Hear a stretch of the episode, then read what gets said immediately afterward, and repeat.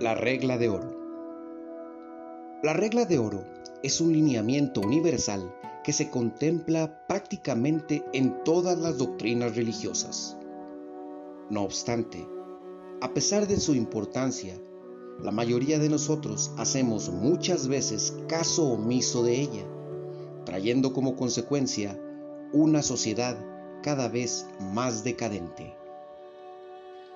De acuerdo con el brahmanismo, todos tus deberes se encierran en esto. No hagas a otros nada que te doliera si te lo hiciesen a ti.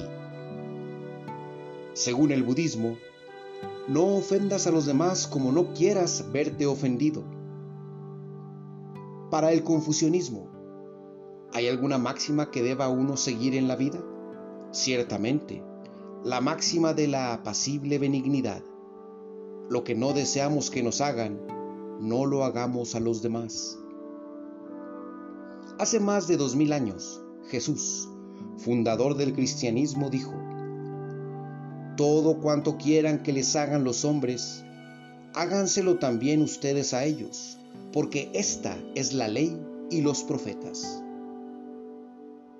El islamismo dice, Ninguno de vosotros será verdadero creyente, a menos que desee para su hermano lo mismo que desea para sí mismo.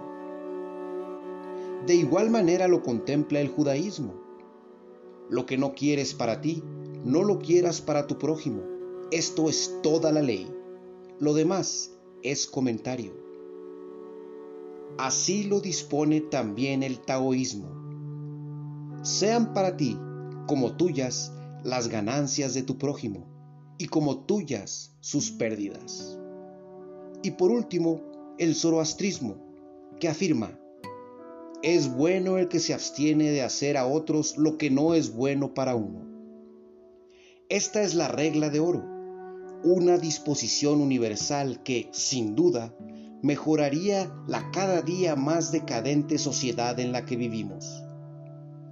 Esforcémonos por llevarla a cabo.